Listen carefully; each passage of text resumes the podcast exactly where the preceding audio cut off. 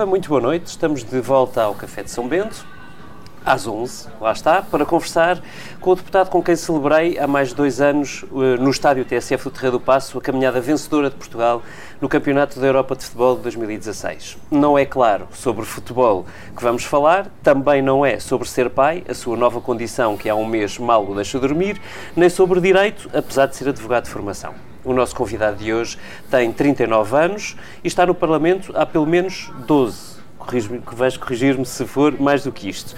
Chegou lá novo e também novo chegou à liderança parlamentar de um dos partidos mais conservadores do nosso Parlamento, o Partido Comunista Português. Bem-vindo, João Oliveira, ao Café de São Bento. É possível dizer assim? O PCP é um partido conservador? Não, de maneira nenhuma. Aliás, só, só há duas correções nessa apresentação que eu acho que vale a pena fazer. Uma delas é essa e é a mais relevante.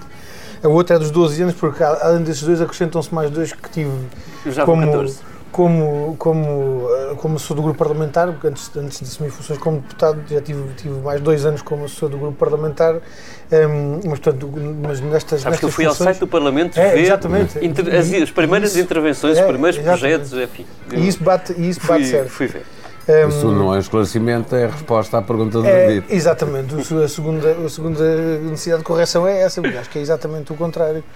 Hum, acho que o PCP é, é o, é o partido menos conservador no, no Parlamento português, eh, porque a nossa perspectiva é de conservar muito pouco da sociedade em que vivemos. Nós queremos é transformar esta sociedade, eh, eu diria de cabo a rabo, para utilizar uma expressão que, que, que no- uma expressão popular que ajuda, ajuda a dar uma, uma verdadeira dimensão da, da perspectiva que nós temos. E, portanto, acho que Então deixe pôr as coisas desta forma.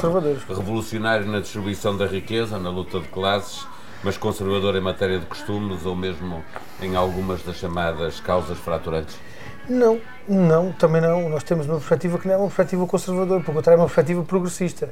Eh, É uma perspectiva progressista do- no ponto de vista ético, do ponto de vista dos valores, das relações humanas, das relações eh, sociais, e, e é, isso, e é isso que motiva que as nossas posições nessas matérias sejam aquilo que são, aliás, com, com, com uma experiência nestes, nestes 90 e 97 anos que levamos de vida que, hum, que confirmam isso mesmo. Portanto, já vamos falar das touradas, sobre que, isso. pá. que é uma das matérias em que Mas eh, até nisso- claramente o PCP está diria, é bastante mais conservador que outros partidos, como Não. por exemplo Não. o Bloco de Esquerda ou mesmo o Primeiro-Ministro António Costa. Não, eu acho que não. Eu acho que uh, uh, nessa matéria aquilo que, aquilo que define uma posição conservadora é a posição de alguém que, que entende que uh, aquilo que cada um sente como parte da sua identidade cultural pode ser determinado por decreto.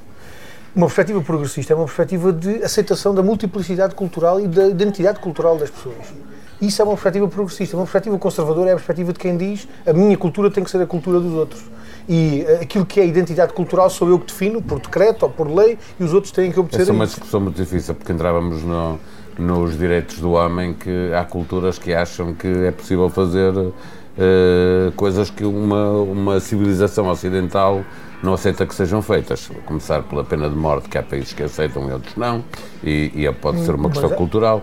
A começar eh, pela motivação se- eh, das mulheres, se que há culturas que aceitam e outras não.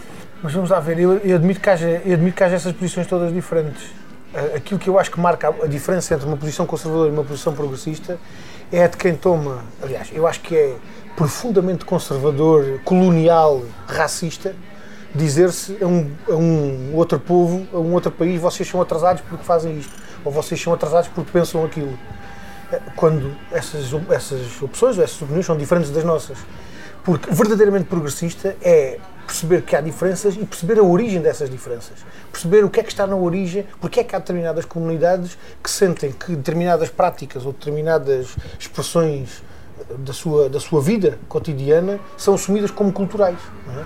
E- eu acho que isso é uma concepção, a concepção progressista é aquilo que traduz a aceitação dessa multiplicidade de identidade cultural. Eu acho que isso é Ó, João, uma fronteira sobre as touradas, deixa-me perguntar. Tu, tu vais a touradas? Foste a touradas? Não? Nunca fui, E não gostas? nada. Como é que o PCP vai votar a, a questão do IVA? Enfim, nós não sabemos como é que o ponto prévio, não sabemos como é que o PS vai votar, não é? Porque o Primeiro-Ministro disse uma coisa, a Ministra da Cultura disse outra, entretanto Carlos César diz que vai apresentar uma proposta para. Isso é uma primeira dúvida, mas isto é é só, só, PS só para a premissa, o não achares que isto é uma, Primeiro-Ministro já veio uma coisa para testear. mais umas questões em cima da mesa, a Sim. esse propósito. Eh, Sobre a liberdade de voto, por exemplo. A Exatamente. nossa posição, eu, eu- aliás, nós já temos propostas entregues sobre essa, sobre essa questão em concreto. Eu resumiria a nossa posição nestes termos. Nós não vemos razão nenhuma para alterar o conceito que no quadro do IVA tem sido utilizado até hoje. No quadro do IVA e não é só no quadro do IVA. Há um conceito de espetáculos que tem sido utilizado para, para efeitos tributários, para- para outros efeitos legais, para a definição dos recintos, dos recintos culturais, por exemplo. Exato. Portanto, há várias, várias, várias utilizações de um determinado conceito de espetáculo que tem sido utilizado. No momento em que se reduz a taxa do IVA hum, dos espetáculos, nós não vemos razão para alterar esse conceito dos espetáculos, independentemente da opinião que cada um de nós Mas isso tenha. quer dizer que o PCP defende também a redução do IVA para espetáculos, para, para concertos ou para peças de teatro que sejam efetuadas temos uma fora proposta. de, de Nós, recintos. nós são temos uma proposta, fora. nós temos uma proposta apresentada para, para que a redução do IVA nos espetáculos abranja todos os tipos de espetáculos. Incluindo o futebol. Todos os tipos de espetáculos. O futebol. Todos os então tipos é de o- espetáculos. Todos aqueles, todos aqueles tipos Eu de espetáculos. pergunto isso porque ainda hoje o presidente da Liga eh, eh, falou, os mostrando espetáculos- um grande Os jogos desagrado. desportivos, os jogos de futebol não estão incluídos naquela, Ah, naquela referência do IVA. Não, não, não. Não, mas, mas é um Esse espetáculo. não. Esse não. Bem, mas vamos lá uma coisa. Vou dizer uma piada mas agora, é não está como aqui ninguém do é Benfica para se defender. Se o, se o central do Benfica der uma cotovelada, eh, tem redução de IVA. É como uma tourada. Isso já estás, a- já estás a querer definir é o, é o conceito de espetáculo em função do, dizer- do desfecho que tem Não, um é determinado que- participante. Não, é que, Já dizer vai longe. É que o, o presidente da Liga veio defender, e os, e os clubes de futebol que consideram que um jogo de futebol é um espetáculo e que, portanto, deve ter eh, redução do IVA como outro espetáculo qualquer, a tourada. Essa circunstância é uma que não está registada hoje, ou seja, o IVA, aquela, aquela verba do IVA que faz referência aos espetáculos não inclui o futebol, é um facto. E, portanto, aquela verba do IVA é, aquela, é a verba que nós vamos manter, já não no IVA dos 13%, mas nos 6%. Bem, isto não é propriamente uma pega de caras, mas eu ainda queria Independentemente, touradas. mas pronto, independentemente da opinião que cada um de nós possa ter sobre as touradas, porque a perspectiva que nós temos não é de dizer aos outros o que é que eles devem entender como espetáculo ou que devem entender como parte da sua identidade cultural. Independentemente disto que acabei de dizer relativamente à minha, à minha opção pessoal e à minha perspectiva pessoal sobre as touradas, eu não acho que deva impor, por via de uma lei, a quem tem uma opinião diferente da minha, a minha opinião nesta questão. Acho que Mas não. isso não se trata de proibir a tourada, trata-se Pois de não, lhe pois dar não. o benefício Neste caso, exatamente, neste caso trata-se do contrário. Neste caso trata-se de uma questão diferente que não tem a ver com a proibição. Eu agora estava a responder à Sim, questão da mas já, proibição. já se colocou, como sabes, já houve, Sim, já sim, houve propostas nesta legislatura, aliás, creio que proposta pelo pouco PAN, tempo, sim. há julho, pouco tempo, julho a junho. E, e, aliás até levantou uma questão dentro do, do, do- do- com o Miguel Tiago, julgo, então ainda deputado do, do Partido Comunista Português, ahm, que foi para o Facebook dizer que abominava touradas, mas que era um erro proibir ah, uma tourada por não ser uma forma eficaz Nesse de caso, gerir da, o assunto. nesse caso da proposta do PAN, o problema até era maior. Porque hum, a- a- a- quando, se, quando se propõe uma lei, quando se propõe uma lei, a gente tem que, há um dos aspectos que tem que ser em conta é quais são as consequências de uma lei. Propõe-se uma lei é para ela ser cumprida. Quando se determina uma proibição de uma lei, de que forma é que se quer que a lei seja cumprida? E naquele caso em concreto, quando nós já sabemos que há uma parte da sociedade portuguesa que se revê, Ou seja, as touradas iriam manter-se, só que passavam a ser legais. o- o- a- a- a- aquela proposta, em última análise, aquilo que redunda é na carga das cargas policiais sobre as pessoas. Foi o que aconteceu em Barranco, Exatamente. que levou em 2002 o PCP Aliás, a votar ao lado Aliás, do PCP. eu até diria, eu até diria, eu até diria que depois daquilo que aconteceu em Barrancos e depois de tudo aquilo que veio como consequência de Barrancos, quem tem uma posição de desacordo com as touradas devia até olhar, olhar melhor para a forma como as, as leis sociais têm a sua confirmação na realidade. O que aquilo significou foi um- um- uma reação exatamente contrária àquela que estava na origem da lei. O facto de se ter reprimido, exatamente, o facto de se ter reprimido uma determinada Aqui, ainda por cima naquele caso há ali circunstâncias que depois também agravam isto. Quer dizer, uma comunidade que é completamente esquecida, fica lá no, encostada à fronteira com a Espanha e que para a maior parte das coisas é completamente esquecida pelo Estado português. O Estado português lembra-se deles no dia em que, no dia em que resolve mandar para lá as forças de segurança para para dar, dar pancada nas pessoas porque eles não podem estar a fazer aquilo que eles acham que faz parte da sua identidade cultural. E, portanto, a reação daquilo é exatamente a oposta. É mesmo as pessoas que não queriam saber nada daquilo para, não queriam saber daquilo para nada, de repente sentiram-se atingidas na sua própria identidade e algumas delas até, até não, digo, não, digo, não digo que alguém tenha passado a gostar de a gostar, aquilo, que, aquilo que acontece em Barrancos, também é uma coisa com características muito específicas, Sim, que não é é exatamente. de morte. E quem está a ouvir, porque há muita gente E é uma coisa que tem que um não não precisa de saber. menos ainda. E é uma coisa que tem um enraizamento que tem a ver com a vida daquela comunidade, tem a ver com os trabalhos agrícolas, com a forma como os trabalhadores agrícolas, eh, no final dos trabalhos agrícolas, na Adiafa, tinham, na morte do touro e, na- e na- na- no facto do cozinhar e do comerem, o, o final dos trabalhos agrícolas e o significado que aquilo tinha do ponto de vista de, de uma, de uma atividade que era muito importante para aquela comunidade, querer apagar tudo isso, na letra de uma lei dizer proíbam-se as touradas, carregue-se sobre as pessoas com o PSP e a GNR a bater nas pessoas que quiserem fazer eh, organizar eventos daquele tipo, eu acho que é um erro absoluto. É um erro absoluto. Um ponto interessante é que também, por exemplo, no tema da eutanásia, eh, nós vimos uma, um debate parecido à esquerda, ou seja, eh, a bancada do PCP e a bancada do Bloco de Esquerda, muitas vezes alinhadas em muitas matérias, desalinharam completamente, até agora no Congresso do Bloco de Esquerda, na Convenção, ahm, vimos eh, várias vezes alguns deputados, alguns dirigentes do Bloco, ainda a lembrar o voto do PCP que inviabilizou aquele diploma. Achas que é mais fácil encontrar um, eleitor de esquerda que tenha que queira escolher em quem votar nas próximas legislativas? Achas que é mais fácil escolher o seu voto tendo em conta estas posições sobre matérias, se quiseres culturais, não vou dizer civilizacionais, podia também. Organização de sociedade. Eu diria mais ao contrário. Eu eh, eh, Eu utilizaria outro conceito. provocação. Eu utilizaria, eu utilizaria outro conceito. Hum, quem se deixar levar pela espuma, pela espuma mediática ou pela espuma dos dias, Hum. provavelmente dará relevo a questões que, que não serão assim tão determinantes. Quem quiser ter um posicionamento mais de fundo relativamente à, à perspectiva de, de sociedade que cada um propõe e à posição, à posição, à posição política Há uns que cada um mais quer assumir, que outros, é. Eu não sei se. Admito que, admito que isto também possa ter essa circunstância, que a, origem, que a origem social e o papel social que cada um assume, naturalmente tem uma expressão nos valores que cada um defende e na forma como cada um está na, na vida e na política em concreto. Hum, mas, mas nós fizemos esse debate da eutanásia, fizemos, tomámos as nossas posições em relação à eutanásia em função daquilo que estava a ser discutido e em função daquilo que estava a ser proposto. Não o fizemos por antagonismo com quem quer que seja.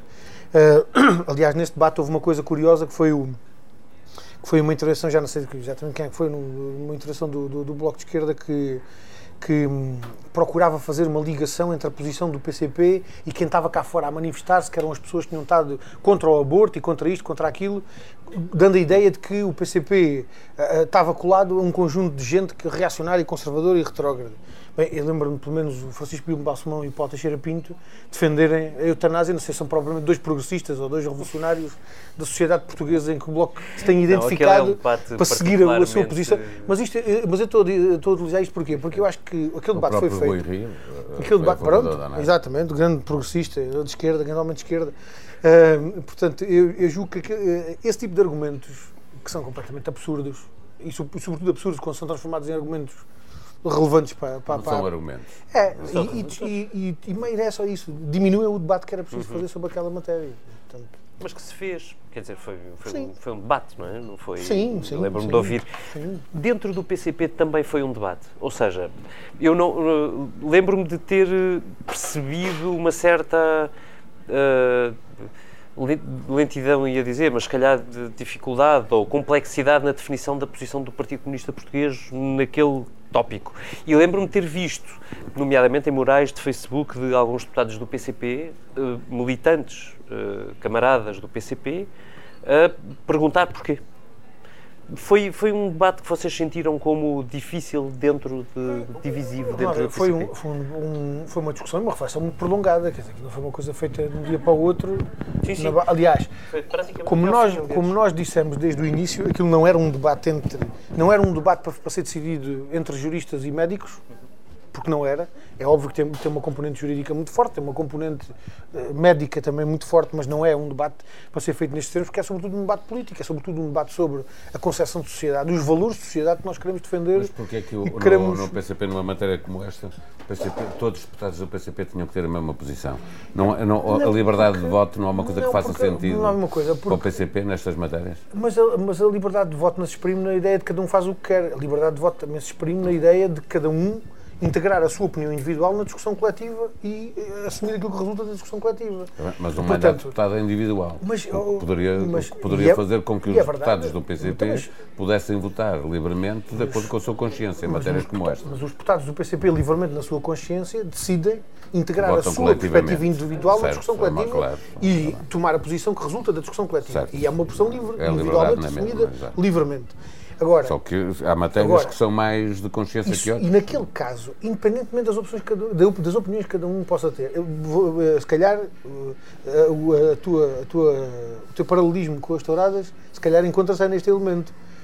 Independentemente da, da, opção individual que cada um tenha e até daquilo que entenda fazer relativamente à sua vida, a questão que ali está a ser discutida não é essa. É qual é o posicionamento político e, e do ponto de vista social, quais são as regras que se definem para aquilo. É? Uhum. E, portanto, independentemente daquilo que cada um quer para a sua vida, aquilo que estamos a discutir também é o que é que queremos para a vida da sociedade e o que é que, o que, é que queremos como sinal para a vida da sociedade. E atenção que há aqui um elemento que está esquecido, está esquecido porque a gente também, naturalmente, não, não temos, não estamos a fazer a, a, a, análise da história desde o princípio dos tempos. Não é? um, Portugal, Portugal já foi um país, como muitos outros países no mundo, onde o suicídio era criminalizado. Uhum. Quem se suicidasse cometia um crime era um crime contra a vida, era contra a sua própria vida, é verdade. Mas entendia-se que cada um não podia dispor da sua própria vida, que a vida era de Deus e, portanto, alguém que punha fim à sua vida estava a cometer um crime e era punido por isso. Já não era, obviamente, em vida, aliás, já era na vida quando era uma tentativa mal falhada. Pronto.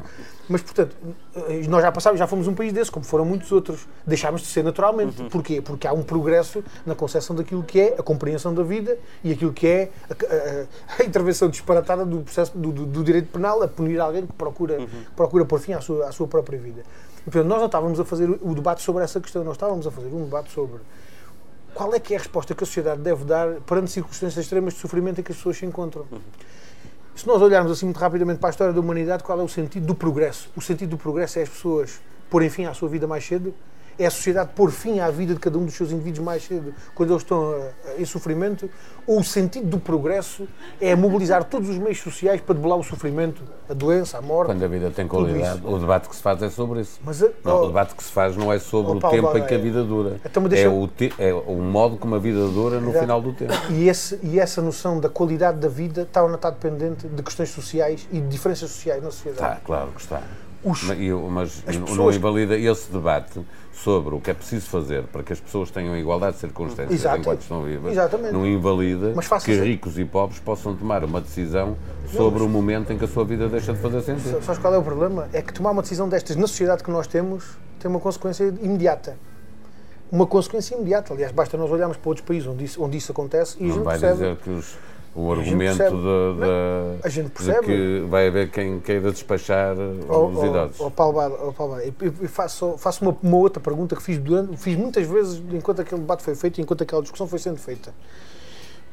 Um, uma pessoa de uma família pobre, um idoso, um idoso de uma família pobre que tem uma doença terminal, numa família onde toda a gente tem que trabalhar para, para viver consigo, às vezes com condições desgraçadas Sabe o que é que acontece hoje? Em comparação, tem, em comparação, ou abandonam no hospital, espera, espera, ou alguém tem que deixar de trabalhar idoso, para ficar não, como cuidador mas dessa em, pessoa. em comparação com um outro idoso que tem condições para contratar um enfermeiro ou três enfermeiros para tomarem conta deles em turnos, tem a mesma noção, não, tem a mesma noção sobre a qualidade da sua vida e o peso que a sua vida constitui para a sua família?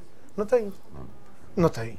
E, portanto, se nós temos essa constatação, se nós temos a noção que por uma questão de, de capacidade económica, de poder, social, poder económico, de condição social, as pessoas fazem a avaliação do valor da sua própria vida de forma diferente, mesmo que estejam nas mesmas circunstâncias, a gente não pode aceitar isso que isso seja feito. Não, de acordo com outro. Eu já estou a despir, eu já estou a despir esta decisão desse tipo de critérios, porque acho que esse critério, esse critério introduz ainda outro elemento mais. Mas também é verdade. E eu reconheço, oh, mas eu reconheço, mas eu reconheço inteira legitimidade a quem, por questões religiosas, se recusa a, assumir, a aceitar a perspectiva de pôr fim à sua própria vida. Uhum. É uma opção tão legítima como outra qualquer. Uma opção tão legítima como outra qualquer. Faz parte daquilo que cada um identifica como a sua identidade própria. Não ponho isso em causa. O problema não está nessa, nessa discussão. Estamos a fazer um debate que já foi feito na Assembleia, que é feito por políticos. Não devia ser com os jornalistas, mas é só para lembrar que a discussão também era feita que é quem quer, não é quem não quer. Quem não quer uh, a eutanásia tem, não tem a eutanásia. Haja lei ou não haja que a permita. Quem não quer, não tem. Mas o isso... problema é quem quer ter e, é, e, que não mas, fica oh, oh, Mas a gente, tem a, a, gente, a gente tem a ideia de que a mera existência dessa possibilidade tem um efeito apenas individual. Não. Cabe, cabe, na cabeça de alguém que a mera existência dessa possibilidade fique reduzida à opção individual de cada um. A gente está à espera que uma coisa dessas não tenha consequências sociais. A gente está à espera que uma coisa, uma possibilidade dessas não tenha reflexos na forma como um conjunto de instituições funcionam, como um conjunto de valores são assumidos a partir desse momento. Eu, houve um relato que me foi feito, houve um relato que me foi feito naquela altura, porque foi, foi uma coincidência, de um camarada meu que foi à Suíça participar numa iniciativa participar numa iniciativa do partido naquela, naquela. Foi ali uma semana ou duas semanas antes desse debate, já não me lembro bem. E havia uma senhora que não era militante do PCP, mas uma senhora com, com que nós trabalhamos, trabalhámos durante anos e que tinha e que participava regularmente das iniciativas que o PCP organizava e que não teve naquela iniciativa. E dois camaradas, no fim da, iniciativa, comentavam com esse meu camarada que foi participar lá naquela iniciativa, dizia: ah, Pois, ah, ah, já não me lembro exatamente do nome dela, não sei quantas não veio, então não veio porquê? Ah, pá, não veio porque está à espera de morrer, porque ela tem aquele problema de saúde, era para ter já tinha já estava inscrito lá numa associação qualquer e era preciso e já tinha pedido e, e as coisas estavam estavam apontadas para, para, ter sido este fim de semana, mas entretanto o médico foi de férias, não está e ela teve entretanto que se inscrever numa outra associação e está à espera na terça-feira estas coisas têm implicações do ponto de vista da forma como as pessoas encaram a própria encaram os valores da sua própria vida, independentemente do princípio ou do fim. que são implicações sociais. Nesse relato está-nos a faltar mas que são implicações uma descrição sociais. Que é, em que circunstâncias é que estava essa senhora, Exatamente. de vida, de mas mobilidade. É isso, mas era essa a dúvida. De, de mas, era, oh, oh, mas, essa, mas era essa a dúvida que ia levantar. É que, para lá da própria pessoa, as pessoas que estão à volta confrontam-se com essa circunstância. E, os, e, o, e, o, próprio posicionamento que assumem em coisas que, estando distantes, se calhar têm uma perspectiva delas, passam a, passa a ser completamente diferente quando as coisas estão à porta de casa. E quando essa possibilidade existe, as pessoas passam-se a confrontar com essa circunstância, mesmo quando não tem a ver com a sua Sim, própria vida. Porque, é? porque toda, toda a argumentação que estás a dar é, de facto, muito diferente daquela que foi defendida pelo Bloco de Esquerda. Enfim, podia dizer sobre por muitas pessoas no, no, Partido Socialista, também no PSD, nós falámos disso, que é uma discussão muito mais centrada nas consequências sobre a sociedade, daquela alteração, uh, e o Bloco de Esquerda argumentou muito com base nas consequências sobre o indivíduo, da situação que mas, o indivíduo vive. Plano, uh, e no, enfim, que podem mas, ser uh, mas, religiosas ou, ou simplesmente outras, de saúde ou, ou de um, ou, ou que for. Um, e eu, tava, eu voltava àquela pergunta que há bocadinho fazíamos, não é que a questão da eutanásia não tenha pertinência, que tem então, e vai continuar. Deixa-me só, a propósito da eutanásia, dizer uma coisa nesse plano que estás a colocar. Porque isto que eu estou a dizer não anula a, a, a reflexão até que do ponto de vista individual tem que, ser, tem que se fazer. E eu dou-te dois exemplos para, para, para, refletirmos sobre eles. Dois exemplos concretos. Ramon São Pedro e Stephen Hawking. O Stephen Hawking, numa situação de debilidade física absoluta, ele, ele nem conseguiria. Ele nem conseguiria comunicar. A doença que ele tinha nem lhe permitiria comunicar. Mas foi possível. Mas voltamos porquê? à velha discussão. Não, mas porquê? Porque a eutanásia Steve, não obriga mas, ninguém não. a partir antes do mas, tempo. Oh, permite mas, oh, quem quiser mas quer fazer. Mas eu quero fazer é a pergunta antes dessa. E quer fazer é a pergunta antes dessa. O Stephen Hawking teve ao seu dispor todos os meios que a ciência e a tecnologia lhe permitem. E numa circunstância em que a doença, até já a fala lhe tinha roubado, a ciência e a tecnologia permitiram que ele voltasse a comunicar qual foi a posição dele perante o desfecho da sua própria vida. Ele nunca quis vir morrer. Aliás, continuou a trabalhar, e assim, continuou, a trabalhar e, foi, foi e, e, trabalhou até ao fim. E se vivesse num país em que a eutanásia era legal, ele podia continuar a viver. Não, e vivia. Certo. E vivia num país onde, onde, onde a eutanásia era legal. Certo. O Ramon São Pedro, o galego, Sim. vivia em condições completamente diferentes dessas. Ele nunca teve ao seu dispor os meios científicos e tecnológicos que tinha o Stephen Hawking. E a pergunta, antes de, nós, antes de nós fazermos a pergunta sobre, a cada um deles, sobre se quer morrer, se a gente lhe fizesse a pergunta, se a ciência lhe der condições para, para viver de outra forma que não essa, uhum. o que é que você quer fazer? E é essa pergunta que a sociedade tem que fazer antes de perguntar às pessoas que querem morrer. E, e, isto é, uma, isto é um resumo. É uma discussão muito isto é um resumo e é uma síntese muito tacanha seria esta noite que amarfanha ficaríamos muito a discussão tempo profunda que tem que ser Ficaríamos tempo noite- todo ficaríamos a noite a, toda. a discutir sobre Paulo, essa se me matéria. permitires, deixa-me deixa seguir em frente, de- em meio caminho. O, João, tu achas que hoje, enquanto falamos, estamos a 10, 11 meses de eleições legislativas, o país de esquerda que nós temos pensa mais como o PCP ou como o Bloco de Esquerda em situações limite como estas? Não, não consigo fazer essa avaliação. Mas consegues fazer uma avaliação de como é que as pessoas Isso reagiram àquela, àquele debate, não é? Eh, Não eh, sei, porque, vamos ver, este foi, foi a primeira vez que este debate foi feito com, com, alguma, com alguma profundidade, até do ponto de vista, Sim. do ponto de vista social. Sim, acho que foi. E eu, até, até pelas, é é óbvio que a minha experiência própria é uma experiência muito reduzida. Naturalmente, o, o número de pessoas com quem contactei ao longo disto, apesar de ter algum significado, tem muito pouca expressão do ponto de vista da, da apreciação social. Mas eu confrontei-me com muita gente que, tendo inicialmente uma inclinação num determinado sentido, acabou com uma inclinação exatamente no sentido diferente desse. Muita gente que, marcada por experiências pessoais, exatamente, muita gente marcada por experiências pessoais num sentido e noutro, acabou por concluir uma posição que, em relação à discussão sobre se a sociedade deve avançar nesse sentido ou se deve avançar num sentido diferente, hum, é diferente daquela inclinação inicial que tinha e, portanto, eu não consigo ter uma não consigo ter uma noção muito grande, mas tenho ideia que essa não é essa não é uma questão decisiva do ponto de vista das opções das, Essa- das essas pessoas. questões, as causas fraturantes, eh, são, em tua opinião, determinantes para o sentido de voto ou não? Ou, ou o que pesa mais são aquelas, de facto, que têm a ver com a economia, com a organização da sociedade? Fraturantes mesmo é a pobreza e as desigualdades Pois é, sociais. isso que eu pergunto. Acho que isso é, que- isso é que é verdadeiramente fraturante. O que é fraturante é um- uma pessoa não ter condições para dar, para dar aos, aos filhos, para dar à sua família, com condições de conforto, de vida justas e adequadas e correspondentes àquilo que é o esforço do seu trabalho, enquanto outros, com muito menos esforço e muito menos trabalho, acumulam riqueza só por respirarem. Isso é que, é, isso é que são verdadeiras fraturas sociais. Saindo de temas de vida ou morte, que é isso que estamos a falar até agora, achas que o PCP também é diferente do Bloco por não querer ser poder? Eu acho que qualquer partido político que diga que, diga que abdica do poder não é, não é um partido político. Eu não disse Pode que ser, uma organi pode ser uma organização anarquista. Pode ser Mas uma organização anarquista. Pode ser uma organização Olha, anarquista também é uma resposta entendível. Não, é verdade, pode ser uma organização anarquista. Então faça, faça a pergunta ao David, que é o PCP no poder só se for como líder do governo, a liderar um governo? Epá, eu digo o contrário. Aquilo que nós acabámos de ouvir há pouco tempo sobre o Bloco de Esquerda relativamente à participação no governo é o que o PCP diz há 20 anos, ou 30 ou 40. Sim, por acaso também não tem semelhanças. Exatamente, sem Mas, noção, mas não queria ser eu a dizê-lo. O PCP participará no governo quando o povo quiser, quando o povo lhe der condições para isso. Que Foi- na prática, Mas eu se pergunto eu se é- consigo é traduzir, é um bocadinho o que É o Paulo estava a dizer. há não é? 40 Que é, anos. quando o PCP for o primeiro, o mais votado, Não. forma o governo. Não necessariamente, porquê? Nós não defendemos um. Aliás, se vocês repararem, Se tiver uma diferença de nós 1 ou somos, 2% nós somos provavelmente o único partido, nós somos provavelmente o único partido que não defende a sua autossuficiência, nem defende a constituição de um governo exclusivamente composto por si. Defendemos uma ampla frente, Bloco também tem dito uma, uma ampla frente, pronto, po- podem ter aprendido também com as posições do PCP, podem ter aproximado as posições do PCP, porque nós conseguimos assumir essa posição de farol da esquerda, de portuguesa, pronto. Mas aquilo que nós defendemos não é um governo exclusivamente constituído pelo PCP. Nós defendemos a ideia de um governo constituído por, por homens e mulheres militantes do PCP e homens e mulheres com, e sem outras, com outras militantes partidárias ou sem militância partidária, comprometidos com uma perspectiva de uma política patriótica e de esquerda. Porque essa é que é a verdadeira questão relativamente à participação do PCP num governo ou não. É que política.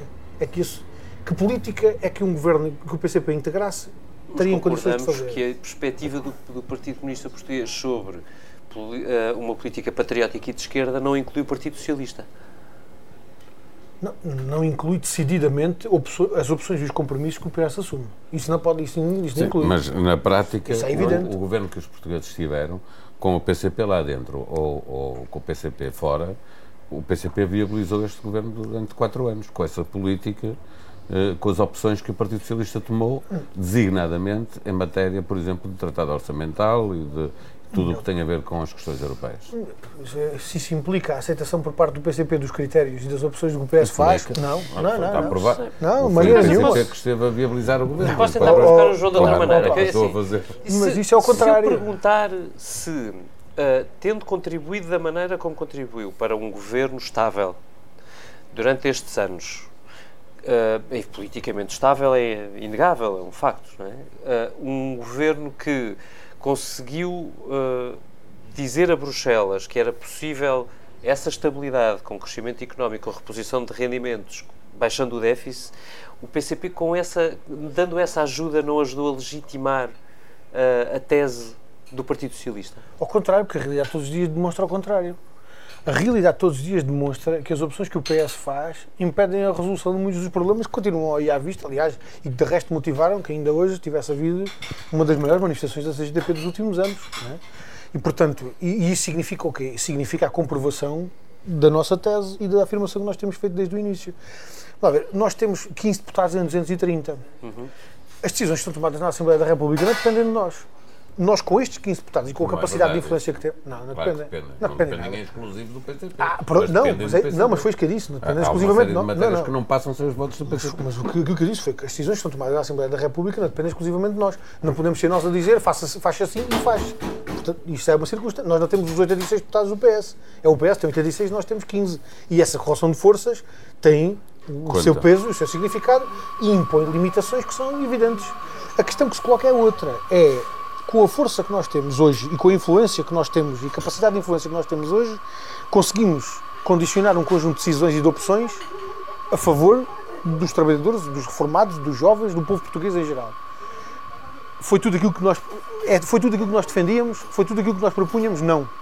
E, portanto, a, perspectiva de futuro qual é que é? É que tem que haver uma outra alteração da correção de forças, tudo aquilo seja ainda mais favorável. Mais é por isso que lhe vou perguntar. Se, tudo aquilo que o PCP defendeu e que o governo do Partido Socialista não aceitou, é um bom programa eleitoral para o PCP ir para a campanha dizer isto, isto e isto não aconteceu porque o PS não aceitou. Se votarem no PCP, isto tem mais possibilidades de, de acontecer, se houver esse reforço. Como, como já foi em 2015. Como já foi em 2015 um bom programa eleitoral e como, e como estes quatro anos comprovam que não só é possível de realizar, como é a resposta aos problemas que o país tem. Aqui eu acho que há hoje uma circunstância Há hoje uma Não, mas isso é o que o PS aceitou. A gente pode utilizar... Aquilo que é possível comprovar é que o PS aceitou do que o PCP propôs. Gente... Estou a falar das outras que não foram aceitas, não, tudo que não foi aceito. Mas é que a partir daquelas que a gente conseguiu e dos resultados que elas tiveram, nós conseguimos demonstrar que tínhamos razão quando dizíamos que aquilo era possível e era necessário para resolver os problemas.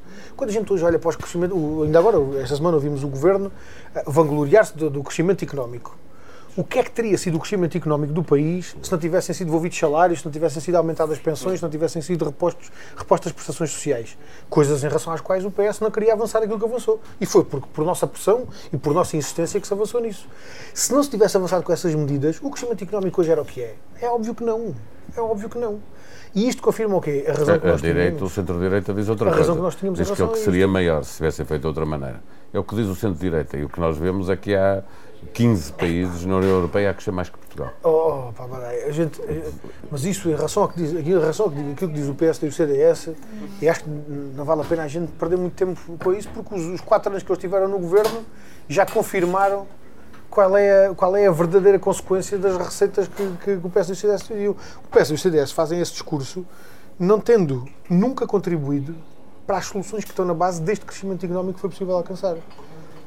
Nenhuma. Nenhuma teve o contributo do PSD e do CDS. E, portanto, o problema não se coloca entre a, a, a alternativa entre as, posições, as posições e as opções do PSD e do CDS e as opções do PS.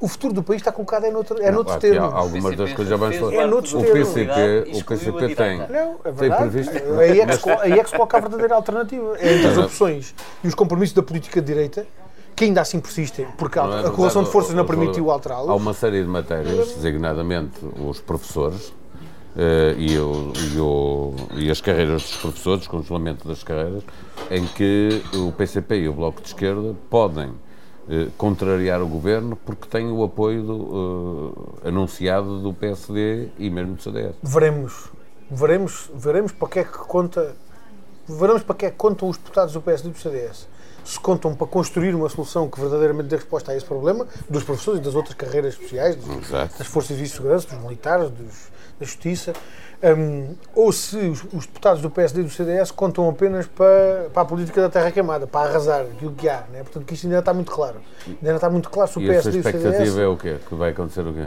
Epá, que vai ser possível dar aos professores aquilo que eles pretendem ou que o PSD e o CDS aquilo é uma ratoeira e não vai passar nada? Primeiro que tudo, primeiro que tudo espero que a solução que o Governo aprovou e que estará para a promulgação do Presidente da República corresponda àquilo que era a, a, a perspectiva do, do, do, do, artigo que foi aprovado no Orçamento do Estado do ano passado e, portanto, corresponda à satisfação daquele direito da progressão é. da carreira.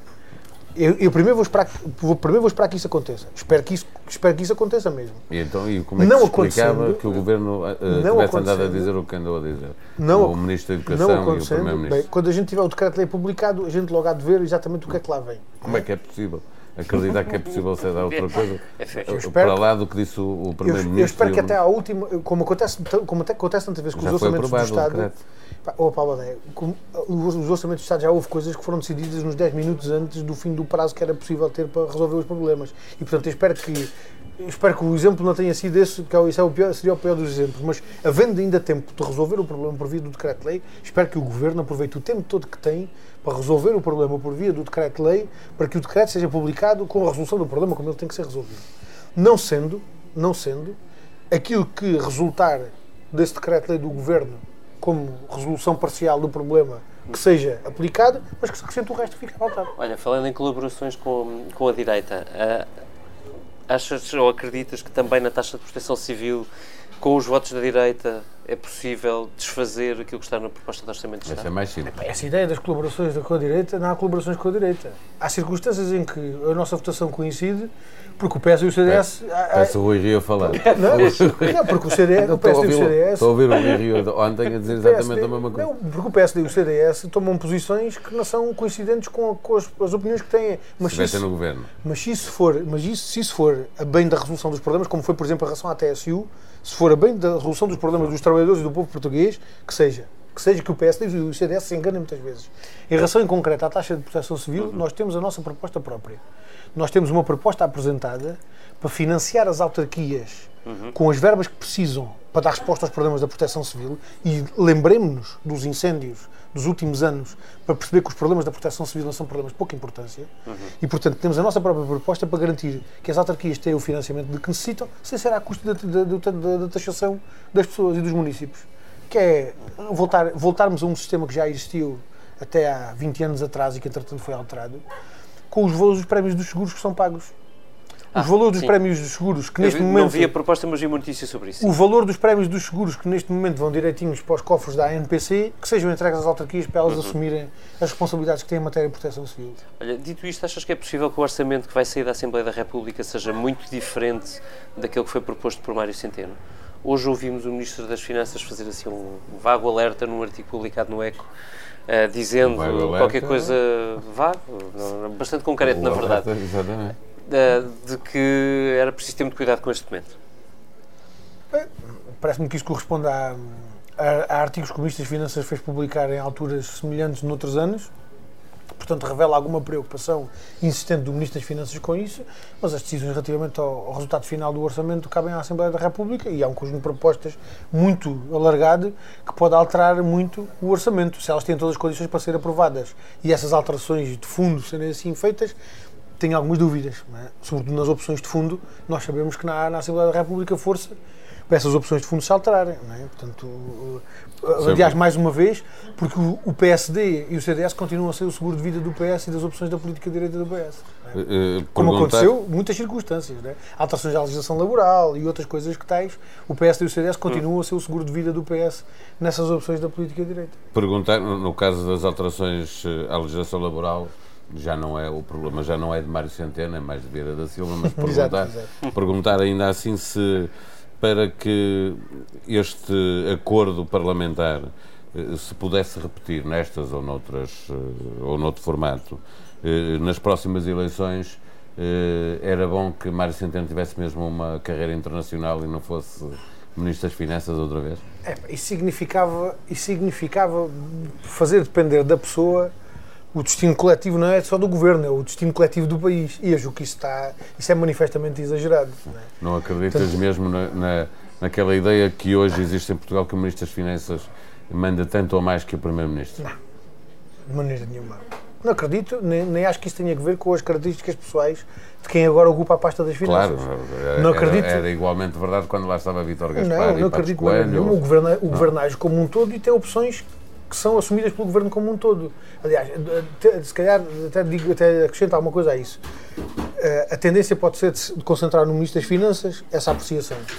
Mas se nós olharmos para a política energética, para a política ambiental, para, para a política económica, para a política laboral, nós vemos a mesma expressão das mesmas opções, dos mesmos compromissos nas, nas várias áreas. Portanto, isso não é um problema exclusivo. Eu diria que isso- esse é um problema, mas não é um problema exclusivo do Ministério das Finanças, nem do Ministro das Finanças. É um problema do Governo e das opções que o Governo faz como um todo. Não é? Sendo que o Governo é liderado pelo Primeiro-Ministro e, em última análise, é o Primeiro-Ministro que toma as decisões e é responsável pelas decisões que o Governo toma. Assume. Portanto, eu, não, eu nisso não. Nisso não, não, não contribuo de maneira nenhuma para aligerar a responsabilidade do Primeiro-Ministro e do Governo no seu todo. Acho que não pode ser Olha, esta, aligerada essa esta pergunta que segue deve ser a pergunta que mais vezes te fizeram no último ano e meio, que é sobre 2019. Hum. Se o Partido Socialista vencer as eleições legislativas, ao contrário do que aconteceu em 2015, o Partido Socialista deve governar em minoria ou com um novo acordo parlamentar, como aquele que figurou nesta legislatura? Qualquer resposta a isso que não seja a resposta da experiência histórica é pura especulação. é? Uhum. O que é que fez o PS sempre que teve maiorias relativas? Sempre que ganhou com maiorias relativas. Sempre que o PS foi a força política mais votada com uma maioria relativa, o que é que o PS fez? Governou sozinho. Apoiou-se no Pronto. PSD. Esta circunstância, esta circunstância em que temos o PS no governo com uma maioria relativa, em que é que foi diferente? Foi o facto do PS não ter sido a força política mais votada, nem ser o partido com mais deputados na Assembleia da República. E só a necessidade que o PS teve de se entender com outros a para ser a governo pedir a é que vitória do a. PSD. Não ao Para isto contrário. Não ao contrário, volto a colocar a questão. A verdadeira, a verdadeira questão que é decisiva para o futuro do país não é entre quem é que ganha, se é o PS ou é o PSD. Isso é, isso é uma experiência do passado. É a a força questão que é que os decisiva é que força é que tem o PCP. Eh, à margem. força é o que tem o PCP, PCP o para Bloco o condicionar estas decisões? Força é que tem o PCP? Aliás, e sobre isso costumo fazer também um, um exercício que continuo convencido que é um exercício muito pedagógico para a gente refletir sobre estas coisas. Desde o, desde o 25 de Abril, a maior maioria à esquerda do PSD, qual foi? Esta que existe agora? Não. Maioria Não. absoluta de Sócrates. Maioria absoluta de Ah, Sócrates. claro, depois tinha o PCP e o Bloco. À, Claro, esquerda, obviamente. à, esquerda do PS, à esquerda do PSD, a maior maioria que houve desde o 25 de Abril foi a maioria absoluta do, do PS. O PS estava numa situação em que podia entender-se com quem quisesse porque não precisava de ninguém para fazer o que quisesse. Com quem é que o PS entendeu, resolveu entender-se? Olha, o primeiro, a primeira, o primeiro entendimento que tiveram foi o Pacto para a Justiça. Lembram-se? Com quem é que foi feito? Com o PSD. Com quem é que o PS, em maioria absoluta, procurou os entendimentos todos? Foi à esquerda? Não foi, foi à Mas direita. isso é diferente, porque ah, ah, os pactos de regime, como o da Justiça, implica a ideia, implicava a ideia até este momento que havia uma alternância Opa, entre os dois partidos e, portanto, era preciso Opa, haver alguma vamos- coisa que vamos ao resto. é preciso dois terços. Paulo? Baldeia, vamos ao resto. Em, política, em matéria política e educativa, com quem é que se entenderam? Em matéria, em matéria eleitoral, Mas em matéria era a mesma, João. de descentralização. Era a ideia de que é preciso ter um, um- um consenso alargado eh, entre os dois partidos que faziam alternância de- no governo para matérias que eram Mas- estruturais. Mas convenhamos, mas convenhamos para, quem, para quem faz um discurso dizendo que estão de esquerda e para quem diz ter opções estão de esquerda, no momento em que tem maioria absoluta entender-se com a direita, é uma coisa um bocadinho contraditória. É uma Mas, coisa não, um bocadinho mas essa tua contraditória. resposta não nos leva para aquele pa- paradoxo de que, então, para termos uma política mais à esquerda, como tivemos nestes três anos, é preciso que o Partido Socialista perca as eleições? É preciso que o PCP tenha mais força. É preciso que o PCP tenha mais força. Para termos uma política de esquerda, que é preciso que o PCP tenha mais força. Basta o Partido maioria Socialista ganhar para que a posição do PCP Ora, seja quase irrelevante, porque eles viram-se para o PSD. eu percebo que ao fim de 40 anos a gente não tinha conseguido libertar-se disso ainda, mas a questão decisiva não é quem é que fica à frente. A questão decisiva é como é que no fim fica composta a Assembleia da República. sim, como, esta, como esta situação Eu só comprova. recuperei uma resposta É? tua, não é? Tu, é que- bem, tu é que dizias. Não, não. sempre que Não, o Partido porque essa- Socialista ganhou Não, porque- eleições, virou-se para a direita. Porque a pergunta que me fizeste foi Uhum. se o PS ganhar com maioria relativa, como é que é? Olhando para trás, aquilo que o PS fez assim. com maioria relativa foi assim. A única coisa que altera isso é o quê? É uma alteração da correlação de forças que não permite ao PS, por si só, ser governo e que, naturalmente, tendo o PCP mais força, Uhum. condiciona as decisões de uma outra forma. Porque, caso contrário, eu julgo, eu julgo que não. Eu julgo que a experiência histórica pode não, não, não andar muito longe de, de se repetir. Fala-se muito do Partido Socialista e das aulas, falou-se sobretudo muito sobre isso durante o Congresso do Partido Socialista. Vês alguém no Partido Socialista que se aproxime de- das posições da esquerda patriótica eh, que o Partido Comunista Português tem defendido? Eu acho que as pessoas confrontadas com diferentes circunstâncias e com diferentes quadros sociais e políticos ahm, são condicionadas por eles e, portanto, acho que em circunstâncias muito diferentes, eh, em circunstâncias sociais muito Uhum. Percebo. diferentes e em circunstâncias sociais em que- circunstâncias. em que as opções que têm que ser feitas sejam feitas de outra forma, podem posicionar-se de outra forma. Então vá, uma pergunta portanto, que não que é é, circunstancial. O PCP ainda acha que se devia referendar a pertença de Portugal à União Europeia? Nós mantemos essa perspectiva. Aliás, nós mantemos a perspectiva de que, quer em relação à União Europeia, quer em relação a um conjunto de coisas que estão associadas à União Europeia, nomeadamente em relação ao euro, temos aí uma boa parte da explicação dos problemas que continuamos a ter. Uma boa parte da, da explicação dos problemas que continuamos a ter. O facto. O facto Deixa-me só quando- dizer, João, que daqui a um minuto e meio, sensivelmente, sairemos do ar e do, Ok. eh, eh, do ar do direto da TSF, mas Ok. continuaremos em streaming e também em podcast, para quem nos quiser ouvir. Até vou sintetizar, se calhar, esta última ideia com relação até ao orçamento. Isso. muitas, da- muitas das limitações que o Orçamento do Estado tem resultam do facto do PS aceitar como seus Uhum. os partilhos que nos são impostos pela União Europeia. Se os questionar, se os discutir, sem perguntar se se serve o, país ou precisa de ser contrariado Uhum. para que o país possa ter os problemas resolvidos. E, portanto, continuar, continuamos a identificar aí com uma base concreta, da apreciação concreta da realidade nacional. Achas que algum dia Uma, será, uma grande origem de- dos problemas que temos. será possível o PS, o Bloco de Esquerda e o PCP, e eu ponho aqui o PS, que não, não, não é quem tenha demonstrado grande vontade de o fazer, mas é porque é essencial para poder ser feito, eh, que tenham uma posição conjunta para rever eh, o Tratado Orçamental. Alguma vez imaginaste que os conservadores ingleses iam estar a discutir a saída do, do- do Reino Unido da, da União Europeia? Não, não. Quando o povo decide, a força é muito grande. Quando há uma decisão de um povo num determinado sentido, o- a força dessa decisão e o peso é dessa no decisão é muito significativo. E, portanto, o- essa circunstância, eu julgo que se imporá ao país com, eu não, não digo que é inevitabilidade, porque eu não, não gosto do conceito das inevitabilidades, mas eu julgo que mais cedo do que tarde, a circunstância em, em que nós temos que fazer o confronto entre aquilo que defende o país e aquilo que serve o país e aquilo que apenas se limita a satisfazer os interesses, os caprichos da União Europeia e das- dos, dos países, das grandes potências europeias, eu julgo que esse confronto tem que ser feito a favor do país e não a favor de- da União Europeia e das, de- das suas potências. Para quem nos está a ouvir em direto na TSF, eu aproveito para nos despedirmos. Eh, Eu e o Pablo Aldeia voltamos na próxima quinta-feira às 11 com outro convidado, mas já agora convidando a ouvir o resto da conversa que seguirá em podcast e em streaming no site da TSF eh, com o João Oliveira. João, estamos em podcast, mas ainda com eh, ouvintes e já agora com muito interesse nosso. Ahm, o- estávamos a falar sobre o referendo, sobre a Europa. Olhando para os líderes internacionais da atualidade, qual é que tu dirás que é a referência do PCP hoje? Não, isso é um exercício que eu não consigo fazer. Não consigo fazer, não consigo fazer até porque, porque eh, nunca como militante do PCP fui colocado nessa circunstância de encontrar uma referência, uma espécie de farol que nos guie nisto tudo, não é? É óbvio, é óbvio que há pessoas, não, é, é óbvio que há, é óbvio que há pessoas que pela sua capacidade, pela capacidade de, de análise das situações e de capacidade de identificação do caminho com uma clareza que às vezes nem todos estão em condições de ver, naturalmente que, eh, eh, que geram esse tipo de sentimento. não é? Eh, Mas isso, quer dizer, mas eu não sei se isso mesmo assim se, se pode utilizar como uma. se pode cair nesse campo da referência. Não é? E portanto. Não sei, houve épocas em que isso Há aconteceu. é? circunstâncias, Foi- há, há- há países que fazem um- têm um processo de resistência eh, heroica a circunstâncias muitíssimo adversas. não é? Olha, para, para, ir, para ir muito longe, a circunstância em que os cubanos continuam com um bloqueio económico que os obriga a terem que produzir desde as solas dos sapatos até aos medicamentos que precisam. Uh, bloqueio, de resto, que teve mais uma vez uma derrota na Assembleia Geral das Nações Unidas, apesar de se manter intocado. Aqu- Aquele, aquele povo é um povo que, que é de facto um, um exemplo de resistência, de quem consegue, perante adversidade. Eu nem consigo imaginar o que é que era do nosso país se a gente fosse colocado nessa circunstância. Termos que produzir tudo aquilo que precisamos para sobreviver como país. Não A tínhamos gente, como. epá, aquele, aquele povo su- sujeita-se àquela circunstância há dezenas de anos.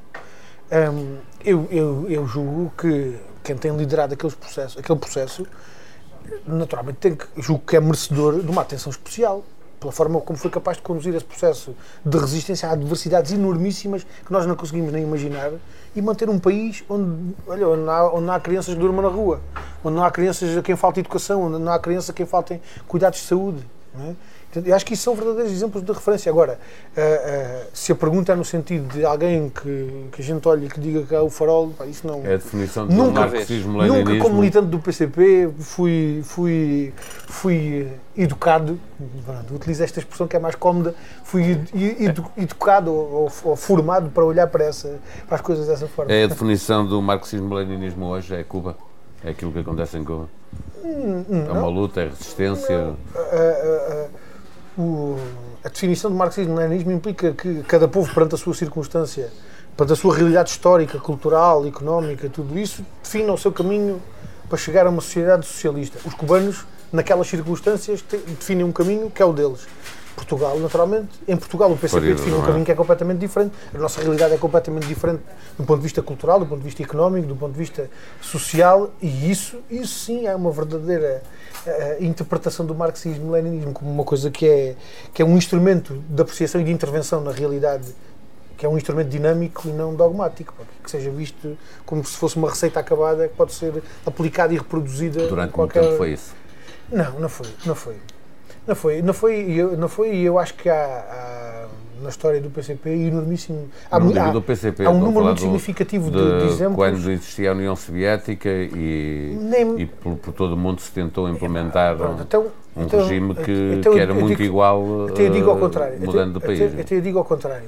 Da parte do PCP nunca foi essa a perspectiva. Nós sempre tivemos a perspectiva que, de que um verdadeiro marxista-leninista olha para a realidade do seu país, intervém sobre ela, de acordo com uma concepção que tem do partido em que está, do- da missão que tem o seu partido e do papel que ele tem que cumprir neste, na- em cada fase em que se encontra. Eh, rejeitando, tendo, tendo obrigatoriamente um marxista-leninista que rejeitar a cópia de modelos ou de soluções que outros utilizam. Uma pergunta para. Uma pergunta talvez Para diferente. confirmar ti. daqui. Vês-te como líder futuro do Partido Comunista Português? De maneira nenhuma. Por que não? Isso é mais simples de responder. Por que não? É pá, porque acho que isso é, porque acho que isso é, isso é um, isso, são, isso é uma tarefa que exige capacidades e, e- e- e qualidades que longe de mim alguma vez pensar que posso vir a ter. O Jerónimo de Souza, numa entrevista ao público hoje, hoje ou ontem, porque já passa da meia-noite, não é? Eh, já passa. Ok, mas eh, eh, diz que está mais cansado, obviamente, acontece a todos, acontece-me a mim, acontece-lhe a ele, acontece a toda a gente, vamos andando e vamos ficando mais velhos e, portanto, tendo menos capacidade de resistência. Mas está lá, diz que não vai eh, pôr as pantufas. Ainda é líder para, para muito tempo, o Jerónimo de Sousa? Eu acho que é, eu acho que é. Ele, ele, tem, ele sim tem todas as condições para a tarefa que tem, para a tarefa que o partido lhe deu. E portanto acho que sim, acho que enquanto ele tiver, enquanto ele Mas se é, é, sentir com essa tabu, força. é tabu começar a pensar no, anímica. no pós-Jerónimo, no PCP? É, Para e faço esta pergunta para fazer outra a seguir. Ou faço as duas ao mesmo tempo. O líder pós-Jerónimo deve ser eh, de renovação ou deve ter peso histórico dentro do PCP eh, numa política de continuidade dentro do partido? Epá, num partido de chefes, essas questões têm de facto um peso significativo. Num partido como o nosso, não. Num partido, num partido que assenta no trabalho coletivo na, na- na organização coletiva Não deixa de dos seus militantes, Sousa como secretário-geral. mas é isso que ia dizer. antes mas dele, calma, mas calma, mas era isso que ia dizer. Essa, essa, essa responsabilidade em concreto é uma responsabilidade que tem um peso próprio e tem um peso específico e tem uma importância eh, eh, específica, mas que naturalmente não pode ser apreciada como é em qualquer outro partido e no quadro em que, em que ela é assumida como qualquer outro, como, como qualquer outro, qualquer outro partido. Mas eu te- tenho, tenho, tenho a certeza absoluta que quando essa, quando essa circunstância se colocar, que o partido vai saber lidar com ela da mesma forma como soube lidar ao longo destes 97 anos de vida que já leva. Com muita discussão interna? Obviamente. Aquela que, que nunca, nunca Porque transpira cá discussão para fora? nenhuma- não há, não há decisão nenhuma que se tome sem muita discussão interna. Porque é assim, porque é assim que as, as decisões coletivas se formam. As, as verdadeiras decisões coletivas formam-se com o contributo individual que cada um tem a responsabilidade e o direito de, de, de fazer. E, portanto, essa, essa como outras, tem que ter essa, tem que ter essa consideração. Olha, e já agora, só para fechar, eh, o futuro do PCP faz com mais Facebook ou menos Facebook? Epá, isto é uma coisa. O Facebook já está tão ultrapassado. Ah, mas o Tá. Partido Comunista O Facebook só, não só está. chegou ao O PCP, Facebook só está completamente- este ano. Continua a ser Não, a rede o social com mais importância e com mais peso no mundo ainda. Epá, já, bem, isso depois também já depende das, das, das, das Das camadas e etárias, das camadas etárias e da, da própria utilização que cada um faz das redes sociais. Eh, pá, mas eu julgo E que agora é o isso, WhatsApp. pá, julgo que isso, isto tem a importância que, te- que teve a imprensa escrita noutro momento, não é? Porque é hoje uma forma de comunicação de- à escala de massas que a imprensa, a imprensa escrita já foi, noutro momento. Uhum. Um, e portanto é sempre um instrumento, é sempre um veículo, nunca é isso que decide das, das questões que são decisivas, que é o conteúdo daquilo que, daquilo que, daquilo que se faz dessa, dos instrumentos de comunicação. Portanto, Para terminar, só uma pequena provocação. Como é que. mas já agora deixa-me só dizer uma Sim, coisa. claro. Mas eu continuo a achar que é a ligação direta às pessoas que resolve o problema da, da, da- de, de- de uma verdadeira implantação social nacional Uhum. de um partido político. Mas isso é mais fácil As redes Facebook, sociais. eh, As redes sociais têm a sua importância do ponto de vista da difusão da mensagem, do ponto de vista da, da- da- do agito próprio, da, da Uhum. propaganda. Pá, não, têm, não, não chegam para constituir uma organização partidária com implantação social. Não não? chegam. Human Touch, É, que diria o que Bruce essa- Springsteen. E, sobretudo, eh, a intervenção no sítio onde as Uhum. coisas são decisivas, que é nos locais de trabalho. pá. E isso não há rede social que substitua. Pequena provocação para terminar, mesmo como é que o líder parlamentar do PCP, eh, antes, já era antes, eh, veio de ser adepto de um clube burguês como o Sporting. Epá, isto é mesmo uma provocação, porque eu sou de Futebol Clube Porto, vocês O dois meu- são de Sporting. O meu avô materno, o meu avô materno era o Praio Corticeiro e, e era, do Sport, era do Sporting e tinha, tinha, uma, tinha uma devoção que era completamente verde, porque ele era do Lusitano de Évora e era do Sporting. No- na, na opção em Évora nós nos identificamos, porque eu sou do Juventude. Eh, mas o meu avô era o Praio Corticeiro e era do Sporting, portanto eu acho que essa questão, a caracterização eh, social dos adeptos pode ser feita, do clube acho que não. Muito bom. Muito obrigado. Eu, eu vou corroborar a tese. João Oliveira, neste particular. E boa sorte para o Sporting, que, que, que fique em segundo. Isto é eu- eu estava a provocação ver, não, eu estava a ver mesmo que isto acabando com a primeira frase não dava. A vida dele não dava. Obrigado, João. Obrigado.